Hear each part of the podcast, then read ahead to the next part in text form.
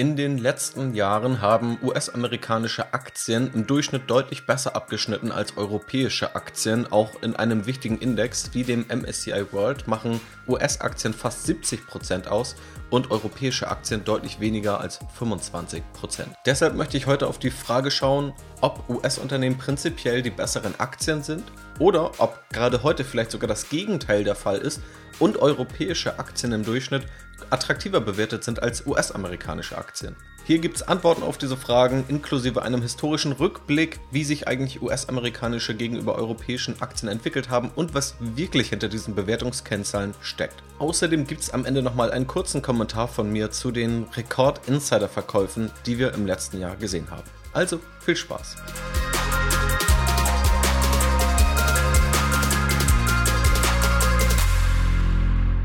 Ja, hallo und herzlich willkommen zur heutigen Podcast-Episode. Heute geht es mal um eine Frage aus der Vogelperspektive, die sich viele Anleger stellen, unabhängig davon, ob man nun in einzelne Aktien investiert, ob man in ETFs investiert, ob nicht eigentlich der US-amerikanische Aktienmarkt mittlerweile ein zu hohes Gewicht ausmacht. Oder andere stellen sich wiederum die Frage, gut, wenn die US-amerikanischen Aktien seit zehn Jahren besser laufen als europäische, sollte man dann nicht vielleicht genau das Gegenteil tun und nur auf US-amerikanische setzen, also gar nicht mehr auf Bewertungsniveaus schauen, sondern einfach darauf vertrauen, dass die USA wohl prinzipiell wirtschaftlich oder zumindest US-amerikanische Aktienunternehmen wirtschaftlich besser dastehen.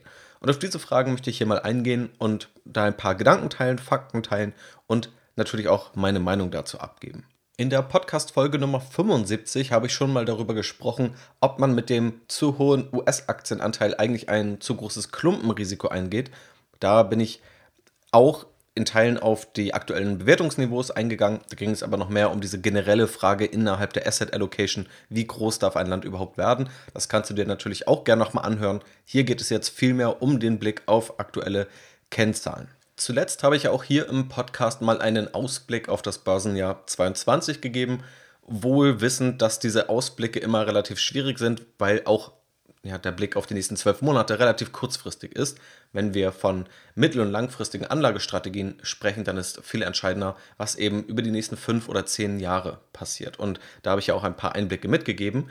Was man dort immer wieder findet, ist, dass die Erwartungen der großen Banken oder auch der Indexgesellschaften ist, dass die US-amerikanischen Aktien in Zukunft weniger Rendite liefern werden und beispielsweise der europäische Aktienmarkt eher mehr Rendite liefern wird.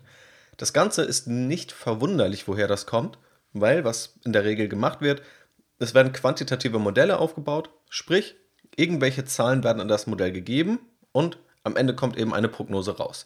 Und ganz oft sind diese Modelle so aufgebaut, dass dieser Input aus Bewertungsniveaus besteht. Das heißt, ganz oft sieht man diese Korrelation, je teurer ein Aktienmarkt im Durchschnitt bewertet ist, desto niedriger ist die erwartete Rendite. Das heißt, es werden sehr wenig subjektive Einschätzungen getroffen darüber, ob nun jemand davon überzeugt ist, dass die USA besser performen werden oder Europa, sondern es geht vielmehr um einen historischen Vergleich, welches Bewertungsniveau hat in der Vergangenheit zu welcher erwarteten Rendite geführt und das wird auf die heutige Zeit übertragen. Und so entstehen oft diese Prognosen. Und da ist auch nichts falsch dran. Man muss eben nur wissen, wo diese herkommen. Und deswegen, da haben wir quasi schon gesehen, die erwarteten Renditen für Europa sind höher als in den USA. Und das liegt eben zentral in den Bewertungsniveaus begründet. Auch große Banken wie Morgan Stanley, JP Morgan oder Goldman Sachs, also mit den größten Banken, die wir da überhaupt zitieren könnten, favorisieren Europa. Da gibt es natürlich auch ganz unterschiedliche Analysten dieser Banken. Ähm, aber auch Paper, die diese veröffentlichen oder einfach nur Markteinschätzungen. Und da ist immer diese Tendenz, dass gesagt wird, US-amerikanische Aktien sind sehr teuer bewertet im Durchschnitt und europäische Aktien sind im Durchschnitt günstiger bewertet, etwa um ein Drittel. Das heißt, die Bewertungskriterien, die sich da vor allem angeschaut werden, sind dann Value-Kriterien wie das Kurs-Gewinn-Verhältnis oder das erwartete Kurs-Gewinn-Verhältnis, was dann wiederum die Gewinnerwartung der nächsten zwölf Monate ins Verhältnis zum aktuellen Preis an der Börse, also dem aktuellen Börsenwert der Aktienunternehmen setzt. Heißt also, diese großen Banken und viele Analysen gehen davon aus oder stellen erst einmal fest, dass basierend auf dem erwarteten Kurs-Gewinn-Verhältnis europäische Aktien etwa 33% günstiger bewertet sind als amerikanische Aktienunternehmen und deswegen mehr Chancen im europäischen Aktienmarkt liegen. Das würde zumindest schon mal sehr stark gegen die These sprechen, dass man jetzt nur auf US-amerikanische Aktien setzen sollte. Weil das ist eben das Problem, wenn US-amerikanische Aktien besser performt haben, dann könnte es ja auch einfach sein, dass diese teurer geworden sind. Und es ist weniger sinnvoll, in teurer gewordene Aktien zu investieren. An der Börse wird das eben oft verwechselt oder gleichgesetzt. Viele Anleger suchen eben gerade die Anlageklassen, die zuletzt stark gestiegen sind. Aber wenn sie sich verteuert haben, dann wäre es natürlich nach jedem kaufmännischen Verständnis nicht der Grund, warum man kaufen sollte. Aber wenn wir mal auch hier auf die Zahlen schauen, also auf die Wertentwicklung, dann sehen wir auch tatsächlich, dass die Bewertungsniveaus in den USA höher sind. Das scheint also darauf hinzudeuten, dass der US-amerikanische Aktienmarkt tatsächlich auch teurer geworden ist. Da tauchen wir gleich aber nochmal tiefer ein, weil so einfach ist die Antwort dann doch nicht. Was noch wichtig ist vorher zu verstehen, ist diese Frage, ob eigentlich US-amerikanische Aktienunternehmen prinzipiell besser sind als europäische Aktienunternehmen. Das ist ganz spannend zu beobachten, auch in vielen Zitaten großer Investoren, auch von Warren Buffett, da wird nicht empfohlen, weltweit zu investieren, sondern es wird oft empfohlen, einfach in die USA zu investieren. Also viele US-amerikanische Investoren investieren auch nur in den US-amerikanischen Aktienmarkt. Nun kann man sagen, okay, das ist auch irgendwo gerechtfertigt, weil dieser Aktienmarkt auch der größte der Welt ist, aber es schwingt sicherlich auch ein gewisser Home Bias mit. Also dieser Home Bias besagt, dass Anleger dazu neigen, überproportional viel in ihrem jeweiligen Heimatland zu investieren. Dieser Home Bias wird dann aber oft noch irgendwie rationalisiert, also irgendwie begründet. Und dann sagt man beispielsweise in Europa, dass europäische Aktien vielleicht doch besser sind, weil hier sind die Regulatorien besser, die Regierungen sind stabiler, der Markt ist diverser und bietet daher unterschiedlichste Absatzmöglichkeiten Einige der Dinge hört man dann in den USA genauso. Auch da gilt die Regierung dann als stabiler, die wirtschaftliche Freiheit als stabiler. Und das ist alles dieser Home Bias, der auch sehr schwer, sage ich mal, von außen einzuschätzen ist. Aber schauen wir einfach mal konkret auf Zahlen. Ist es so, dass US-Aktien immer besser abschneiden als europäische Aktien? Wenn wir mal den Zeitraum seit Januar 2010 betrachten, also etwas mehr als die letzten zehn Jahre, dann hat der SP 500 einer der wichtigsten US-amerikanischen Aktienindizes, etwa eine Rendite von 15% pro Jahr geliefert, was deutlich über dem historischen Durchschnitt ist. Also das waren sehr, sehr gute Jahre für die Aktienmärkte und Aktionäre. Wenn man sich den MSCI Europe dagegen anschaut, hat dieser 7,3% geliefert. Das ist auch gut, das ist auch immer noch eine gute Rendite, aber wir sehen hier schon, der US-amerikanische Aktienmarkt hat über die letzten 10, 11 Jahre etwa die doppelte Rendite des europäischen Aktienmarkts geliefert. Das hier sind zwei Indizes, die irgendwo auch repräsentativ sind. Je nach Index kann das nochmal abweichen. Aber in jedem Fall haben US-Aktien deutlich besser performt. Jetzt nehmen wir mal die 30 Jahre davor. 1980 bis dann eben Dezember 2009 und diese gleichen Indizes. Dann haben diese tatsächlich exakt die gleiche jährliche Rendite geliefert, beide 11,5%. Das heißt, dieses Phänomen, dass US-Aktien deutlich besser performen als europäische Aktien, tritt vor allem so seit 2010 auf, tendenziell seit 2011. In den Zahlen kann man sehen, dass es so in der Euro-Krise 2011, 12, 13, dass es da dann anfing auseinanderzugehen und US-Aktien deutlich besser performt haben.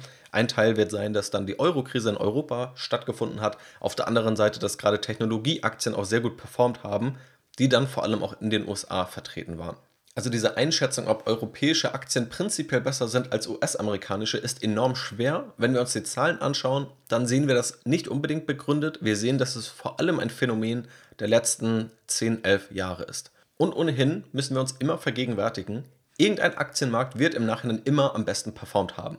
Und am Ende sucht man immer irgendwelche Gründe, warum das der Fall war. Natürlich gibt es aber auch mal irgendwelche Zufälle und die andere Frage ist, ob das dann für die Zukunft Prognosen erlaubt. Beispielsweise der japanische Aktienmarkt ist auch einmal eine Zeit lang sehr erfolgreich gelaufen, hat dann aber in den 70ern, 80ern auch seinen Höchststand und ist seitdem für viele Anleger quasi irrelevant oder uninteressant geworden. Also auch hier gibt es definitiv Trends, die sich umkehren, wo dann vielleicht in den 70ern, 80ern alle gesagt hätten, warum doch japanische Aktien strukturell besser sind als andere Aktien. Also auch hier muss man immer vorsichtig sein.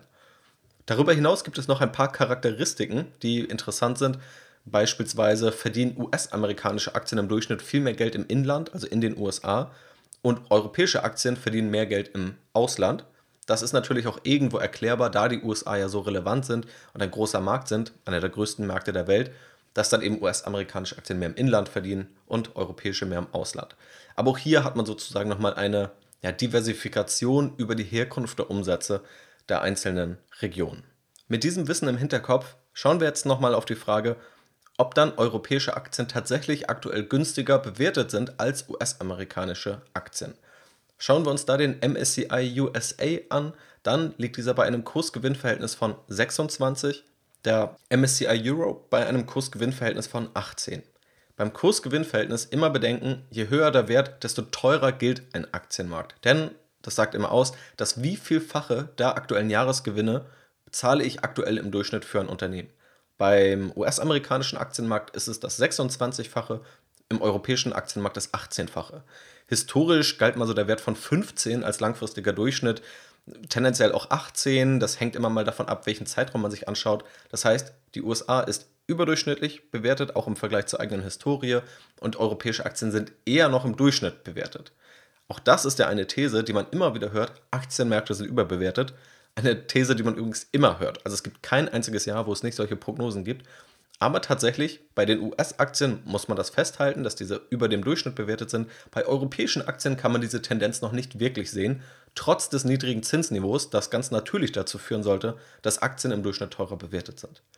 Hier haben wir also den Unterschied von 26 zu 18 im aktuellen Kurs-Gewinn-Verhältnis und schauen wir uns das erwartete KGV an, dann liegen wir hier bei 22 in den USA und bei 15 in Europa. Also auch hier haben wir einen ähnlichen Unterschied. Das heißt, diese Differenz von 25 bis 33 Prozent in etwa an Bewertungsunterschied, die europäische Aktien im Durchschnitt günstiger bewertet sind. Was wir hier aber jetzt machen und was auch viele dieser Analysen machen und dieser Artikel, die man dazu liest, dass ja nur auf Regionen geschaut wird. Das Problem ist aber, dass Regionen natürlich auch unterschiedlich strukturiert sind und unterschiedliche Branchen wiederum abbilden. Unterschiedliche Branchen, unterschiedliche Industrien. Und hier offenbart sich natürlich schon ein Problem. Unterschiedliche Unternehmen und Branchen und Geschäftsmodelle haben unterschiedliche Bewertungsniveaus. Beispielsweise, wenn man sich die USA anschaut, dann ist der größte Bestandteil mit etwa 30 Prozent der Sektor Information Technology. Schauen wir auf den europäischen Markt, dann liegt der Anteil dieses Sektors bei 8,5%. Also ein signifikanter Unterschied. Und gerade dieser Sektor ist tendenziell deutlich überdurchschnittlich hoch bewertet, da hier viele Wachstumshoffnungen liegen, da tatsächlich die Unternehmen dort auch deutlich schneller wachsen, höhere Gewinnmargen haben, viele Vorteile, die ich auch an anderer Stelle schon mal beschrieben habe, warum gerade Technologie- und Digitalunternehmen auch so gefragt sind. Aber dann ist es natürlich irgendwo notwendig, wenn eine Region deutlich weniger aus solchen Aktienunternehmen besteht, dass auch ein Bewertungsniveau unterschiedlich ist. Wenn wir schauen, welcher Sektor im europäischen Aktienmarkt der größte ist, gemessen am MSCI Europe, dann ist das der Finanzsektor mit 16%. Und der Finanzsektor liegt bei einem durchschnittlichen KGV von etwa 10. Banken haben große Probleme, Versicherungen, auch das Niedrigzinsniveau macht diesen zu schaffen, die Digitalisierung, wo viele nicht hinterherkommen. Das heißt, natürlich gibt es Bewertungsunterschiede, wenn wir uns einfach nur die Branchen- oder die Sektorstruktur anschauen. Das heißt, irgendwo kann man natürlich Schlussfolgerungen aus regionalen Bewertungsniveaus ziehen, aber oftmals sind das eben auch Apfel-Birnen-Vergleiche. Und der direkteste Vergleich, den wir nie haben werden in der Praxis, ist, dass wir ein identisches Unternehmen haben. Wir setzen es einmal in die USA, wir setzen es einmal nach Deutschland beispielsweise und dann können wir es vergleichen. Das haben wir natürlich nie. Wir haben nie eins zu eins identisch vergleichbare Unternehmen. Aber wir können uns dem etwas annähern, dass wir nicht nur auf USA oder Europa schauen, sondern dass wir auch auf einen entsprechenden Sektor schauen. Also nehmen wir mal diesen Information Technology Sektor. Wenn wir uns da das erwartete Kurs-Gewinn-Verhältnis anschauen in den USA, in diesem Sektor, dann liegt das bei 30. Wenn wir uns diesen Sektor anschauen in Europa das erwartete Kurs-Gewinn-Verhältnis, dann liegt es bei 31. Das heißt, in diesem Sektor sind tatsächlich aktuell kaum Bewertungsunterschiede festzustellen. Man muss dazu sagen, gerade in Europa sind nur 23 Aktien in diesem Index. Dazu gehören ASML, SAP, Infineon, Etienne und beispielsweise sogar Nokia. Aber 23 Aktien, das ist jetzt nicht die riesige Aussagekraft. Normalerweise sollte man das schon auf breitere Indizes schauen, aber weil wir das hier runtergebrochen haben auf Europa, auf einen bestimmten Sektor, ist es natürlich etwas dünner.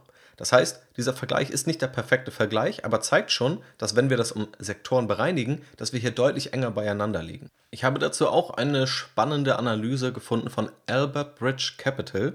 Die ist im Mitte 2021 rausgekommen mit dem Titel Just How Cheap is Europe versus the US and Should It Be? Und dort wurde einmal darauf geschaut, wie sich die Bewertungsniveaus im historischen Verlauf entwickelt haben. Ich habe ja vorhin mal auf die Aktienkursentwicklung geschaut, aber dieses Entwicklungsniveau, das Kurs-Gewinn-Verhältnis, hängt natürlich nicht nur vom Aktienkurs ab, sondern auch von den Gewinnen der Unternehmen. Und da kann man beispielsweise sehen, dass das Bewertungsniveau in den USA Anfang 2013 etwa 10%, 15% höher lag als in Europa. Das Ganze ist dann 2015 runtergegangen, das war der Tiefpunkt, da lag es nur um 6% höher. Und ab da ist das Bewertungsniveau laufend gestiegen und liegt eben mittlerweile bei den 30 bis 35 Prozent, je nachdem, welchen Index man sich da anschaut. Das heißt aber, US-Aktien sind auch im Vergleich zu europäischen Aktien teurer geworden über die letzten Jahre. Also sie sind besser gelaufen, aber es scheint die These zu bestätigen, dass sie eben auch teurer geworden sind. Sie sind auch höher bewertet im Verhältnis zu ihren Gewinnen und die Aktienkurse sind in den USA stärker gestiegen als die Gewinne im Vergleich zu Europa. Schaut man noch etwas weiter zurück, sieht man übrigens, dass die größte Differenz zur Finanzkrise war, also Mitte 2008. Da war der US-amerikanische Aktienmarkt etwa 45% teurer gemessen an dem erwarteten KGV als der europäische Aktienmarkt. Auch in dieser Analyse gehen die Autoren dann aber noch einen Schritt weiter und fragen sich, gibt es vielleicht unterschiedliche Segmente, die unterschiedlich beurteilt und bewertet werden. Und da kommt auch eine ganz spannende Erkenntnis raus. Hier ist die Methodik dann auch etwas anders als die Zahlen, die ich mir angeschaut habe. Beispielsweise geht es hier um die erwarteten Gewinne der nächsten 24 Monate. Oftmals schaut man nur auf die nächsten 12 Monate. Und hier wird der Russell 1000 angeschaut. Also nochmal ein deutlich breiterer Index, sowohl für Europa als auch für die USA, als die MSCI-Varianten. Das nur, warum auch mal Zahlen leicht unterschiedlich sein können, eben je nachdem, wie man genau diese Methodik definiert. Was hier aber herausgefunden wurde, ist, dass zum Stand der Analyse im Juli 21 Wachstumsunternehmen in Europa und den USA basierend auf diesem Index und diesen 24 Monaten nahezu gleich bewertet sind. Ein erwartetes KGV in Europa von 33 und in den USA von 32,6, also gerundet auch 33. Den viel größeren Unterschied konnten die Autoren aber feststellen im Value-Bereich, das heißt Value-Aktien, eher günstig bewertete Aktien, Aktien, die oft Probleme haben, die schon ewig am Markt sind, dass es hier deutliche Unterschiede gibt, dass hier das Bewertungsniveau in den USA bei knapp 18 liegt und in Europa bei knapp 12. Das heißt, nach dieser Methodik zu diesem Zeitpunkt, also etwa vor einem halben Jahr, kam dieser Bewertungsunterschied vor allem bei den Value-Unternehmen zustande. Schaut man sich die Zahlen heute an mit den MSCI-Indizes und der Methodik, die MSCI nutzt, dann sieht man auch bei den Wachstumsindizes einen Bewertungsunterschied, ein erwartetes KGV von 35 in den USA und von 26 in Europa. Und beim Value Index etwa 16 in den USA als erwartetes KGV und 11 in Europa. Tatsächlich macht es hier aber auch einen relevanten Unterschied aus, ob man sich die nächsten 12 Monate oder die nächsten 24 Monate anschaut, da oft so Wachstumsprognosen relativ linear in die Zukunft fortgeschrieben werden und je länger man dann in die Zukunft schaut, desto günstiger sehen US-Aktien auch in der Analyse aus. Auch das kann so Unterschiede nochmal bedingen. Was aber mit dieser Analyse dann übereinstimmt, ist, dass diese Schere zwischen Value-Aktien und den Bewertungsniveaus und Wachstumsaktien und den Bewertungsniveaus in den europäischen Aktienmärkten tendenziell etwas größer ist. Wo ich da nicht ganz mitgehen würde bei dieser Analyse ist, dass nur Value-Aktien günstiger bewertet sind. Also das hängt sicherlich auch nochmal von der Methodik ab, aber wenn man sich vielleicht mal unterschiedliche Methodiken anschaut und das dann irgendwie mal mittelt, dann sind US-Aktien doch oft noch etwas teurer bewertet, nach meiner Wahrnehmung. Aber auch dieser Vergleich dieses Information Technology Sektors zeigt ja, oder da haben wir gesehen, dass auch nach dieser MSCI-Methodik der erwarteten Gewinne der nächsten zwölf Monate dieser Information Technology Sektor ziemlich gleich aufbewertet ist. Das zeigt, dass diese Methodiken tatsächlich auch ziemlich ausschlaggebend sind und dass viele Vergleiche, die man liest, sehr simpel gestrickt sind. Sie vergleichen einfach nur Region A mit Region B und ignorieren aber, was dahinter steckt. Ist ein Aktienmarkt einfach nur teurer geworden oder nicht? Gibt es wirklich einen strukturellen Vorteil dieses Aktienmarktes oder nicht? Sind die Branchen und Sektoren vielleicht ganz anders zusammengestellt? Und das sind die entscheidenderen Fragen. Das macht es natürlich nicht einfacher, solche Fragen zu beantworten, aber es ist sicherlich nicht förderlich, wenn man Fragen wie, sollte ich mehr in die USA investieren oder sollte ich mehr in Europa investieren, mit oberflächlichen und dann oft falschen Thesen versucht zu belegen. Und bevor man das macht, sollte man lieber gar nichts machen und möglichst neutral vorgehen und sich an der Asset Allocation orientieren, die beispielsweise ein 70-30-Portfolio vorgibt oder die dann einfach der Marktkapitalisierung entspricht. Auch darüber spreche ich ja im Podcast immer wieder. Auch in der Academy gehe ich da Schritt für Schritt durch, wie man so eine gute Asset Allocation festlegen kann. Das möchte ich aber hiermit erreichen, dass das Verständnis dafür da ist, es gibt unterschiedliche Methodiken und man muss oftmals hinter die Fassade schauen, um zu verstehen, was Zahlen nun wirklich aussagen und was sie nicht aussagen. Aber natürlich möchte ich dir auch so mein Fazit hieraus mitgeben. Also, Europäische Aktien sind im Durchschnitt günstiger bewertet als US-amerikanische Aktien. Das Ganze liegt aber tatsächlich auch daran, welche Branchen in den europäischen Ländern oder in Europa dominieren und welche in den USA dominieren. Wenn man das mal bereinigt, dann sind diese Unterschiede deutlich geringer. Das heißt, auch dann in der Tendenz sind europäische Aktien noch günstiger, aber eben nicht so stark, wie es andere Kennzahlen naheliegen. Angenommen, die USA und US-amerikanische Aktienunternehmen schaffen es über die nächsten zwei, drei, fünf Jahre, die hohen Wachstumserwartungen zu erfüllen und Europa bleibt auch weiterhin hinterher, weil die Wachstumserwartungen sind dort deutlich geringer, dann wird es sicherlich auch diesen aktuellen Bewertungsunterschied rechtfertigen. Das zeigt ja dieser Vergleich. Je weiter man in die Zukunft schaut, wenn man sich eben die nächsten 24 Monate anschaut, desto mehr gleichen sich die Bewertungsniveaus schon an. Tendenziell, und das ist noch mein subjektiver Eindruck aus den Aktienanalysen, die ich auf Strategy Invest mache, ich weiß, viele kennen die auch, ist schon die Tendenz, dass europäische Aktien etwas besser abschneiden. Ich habe schon das Gefühl, dass wie gesagt, rein subjektiv auf Basis meiner Analysen europäische Aktien da noch günstiger bewertet sind an den Aktienmärkten und es oft dann noch Pendants gibt oder ähnliche Geschäftsmodelle. Man kann sich ja beispielsweise Online-Essenslieferdienste anschauen. Die gibt es in den USA, die gibt es in Europa und da hat man schon das Gefühl, dass es immer noch ein bisschen Plus gibt, wenn ein Unternehmen in den USA angesiedelt ist. Das gleiche auch bei Payment-Dienstleistern, bei Fintech-Unternehmen und anderen Branchen. Also auch subjektiv würde ich bestätigen, dass bei ähnlichen Geschäftsmodellen im Zweifelsfall in den USA etwas mehr Geld gezahlt wird individuell, wenn man einzelne Aktien kauft, muss man sich dann natürlich nochmal fragen, ob es einem das auch wert ist, weil man dann womöglich sagt, in den USA ist die wirtschaftliche Freiheit noch größer, Unternehmen können sich da besser entwickeln, in Europa ist die Regulatorik größer. Das hat natürlich auch Auswirkungen auf die Geschäftsentwicklung. Aber ich persönlich achte schon darauf, dass der US-Anteil nicht zu groß wird. Wir sprechen davon, dass bei den Industrienationen im MSCI World die USA fast 70 Prozent ausmachen. Das bedeutet auch ein Währungsrisiko da wir hier dann vom Wechselkurs US-Dollar und Euro sprechen, auch sowas muss man irgendwo mitdenken. Wie gesagt, in der Academy gehe ich da noch ausführlicher darauf ein. Auch dieses Thema Wechselkurse ist nichts, was ich jetzt mal eben in 30 Sekunden nebenbei erklären kann oder möchte. Das ist aber einer der Gründe, warum ich darauf achte, dass der US-Anteil nicht zu groß wird und ich finde, der ist gerade schon an der oberen Grenze. Der Teil mit den Bewertungsniveaus, der kommt noch dazu, ist aber aufgrund der Komplexitäten, die es dabei gibt, wie ich hier hoffentlich darstellen konnte, nicht der entscheidende. Was daraus aber auch hervorgeht, was recht spannend ist, Viele sagen ja, dass Aktienmärkte überbewertet sind und das tun sie auch nicht zu Unrecht, wie wir hier gesehen haben. Schauen wir aber mal auf den europäischen Aktienmarkt, dann sehen wir, dass das historisch gesehen kein schlechter Aktienmarkt war und dass er gerade eher auf dem durchschnittlichen Bewertungsniveau liegt. Also da können wir, wenn wir auf die reinen Fakten schauen und wenn wir auch mal so Themen wie die Branchen und Sektoren ignorieren, feststellen, dass wir eher auf einem durchschnittlichen Bewertungsniveau liegen. Damit konnte ich hoffentlich einige Denkanstöße mitgeben zu dieser Fragestellung, ist Europa attraktiver bewertet als die USA, ob US-Unternehmen prinzipiell die besseren Aktien sind als europäische Aktien und wie sich das Ganze eigentlich historisch entwickelt hat und welche Auswirkungen auch diese Methodik hinter diesen ganzen Betrachtungsweisen hat. Ich möchte noch mal kurz auf einen Punkt eingehen, der mir zuletzt immer wieder aufgefallen ist und den nochmal einordnen, und zwar das Thema Rekord-Insider-Verkäufe, die es zuletzt gab. Ein Thema, das habe ich auf Strategy Invest im Briefing aufgegriffen. Und es ist nichts Neues, dass es jeden Monat irgendwelche Crash-Szenarien gibt, die durch irgendeine Kennzahl belegt werden sollen. Ich glaube ja gar nicht, dass es immer völlig unbegründet sein muss.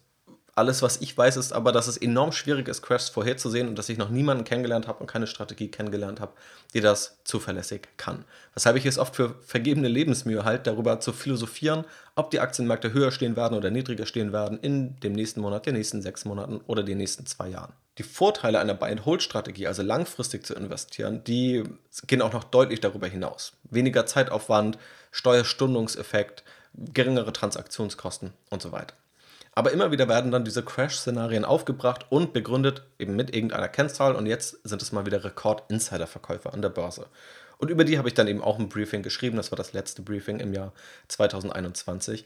Und zwar gab es da ein Rekordjahr von Insider-Verkäufen, also von Insidern und CEOs, also Menschen, die in relevanten Positionen in Unternehmen arbeiten, wo man dann davon ausgehen könnte, okay, die haben besonderen Informationszugang und das sagt schon etwas aus, wenn ein CEO eines Unternehmens eigene Aktien verkauft.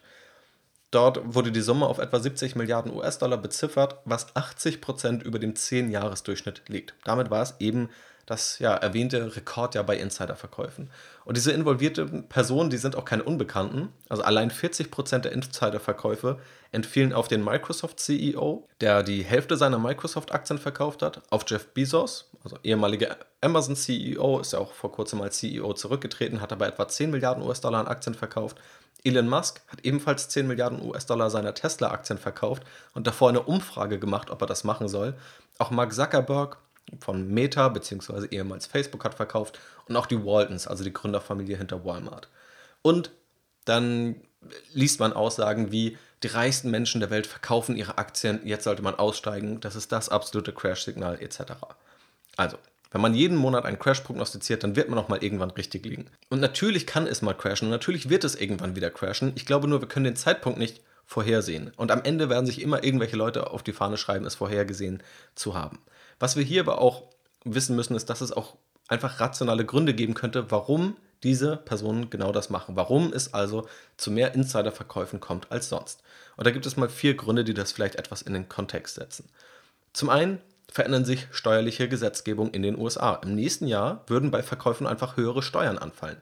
Wenn also jemand plant zu verkaufen, und das ist ja völlig normal, dass Leute auch mal an Geld kommen müssen, wenn ihr einziges Vermögen Aktien sind, dann würden sie tendenziell eher jetzt verkaufen als im nächsten Jahr und dann 5%, 10% mehr Steuern zahlen, als sie dieses Jahr zahlen würden. Also es macht einfach inhaltlich Sinn. Es gibt steuerliche Effekte, die das begünstigen können. Dann sind natürlich die Bewertungen auf einem höheren Niveau. Wenn Aktienkurse gestiegen sind, verkaufen natürlich auch Insider lieber, als wenn sie mitten in einem Finanzmarktcrash verkaufen müssen.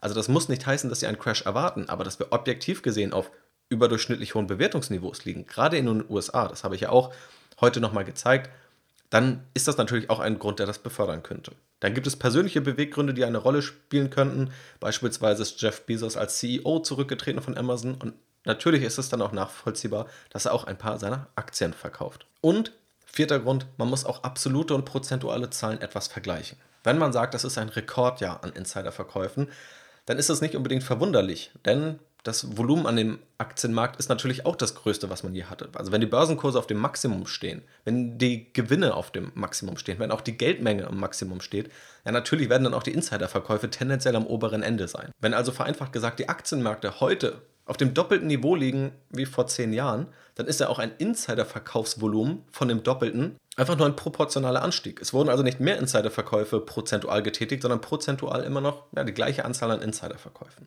Also auch das sind so ja, statistische Tricks, sage ich mal, mit denen nicht gelogen wird, aber wie natürlich auch bestimmte Zahlen immer besonders geframed werden können. Wie gesagt, ich halte mich fern von jeglicher Prognose, ob es nun einen Crash geben sollte oder nicht oder wann es diesen geben sollte. Ich habe keine Ahnung, wann es diesen gibt und spekuliere da nicht drauf. Ich möchte nur solche Crash-Szenarien und solche Prognosen und solche Kennzahlen hier am Ende dieser Podcast-Folge nochmal in den Kontext setzen. Manchmal werde ich es dann einfach hier im Podcast machen, manchmal in den Briefings, die dann auf Strategy Invest erscheinen. Da kannst du dich einfach auf strategyinvest.de für den kostenlosen Newsletter eintragen und dann bekommst du einfach Bescheid, wenn da ein neuer Beitrag online ist. Übrigens ist da gerade heute eine Aktienanalyse zu Palantir online gegangen. Ziemlich spannendes Aktienunternehmen mit einem etwas geheimnisvollen Geschäftsmodell. Zuletzt habe ich mir auch die Lufthansa angeschaut, Twilio, eine Cloud-Kommunikationsplattform oder Sixt, die familiengeführte Autovermietung, die jetzt aber zur digitalen Mobilitätsplattform werden wird.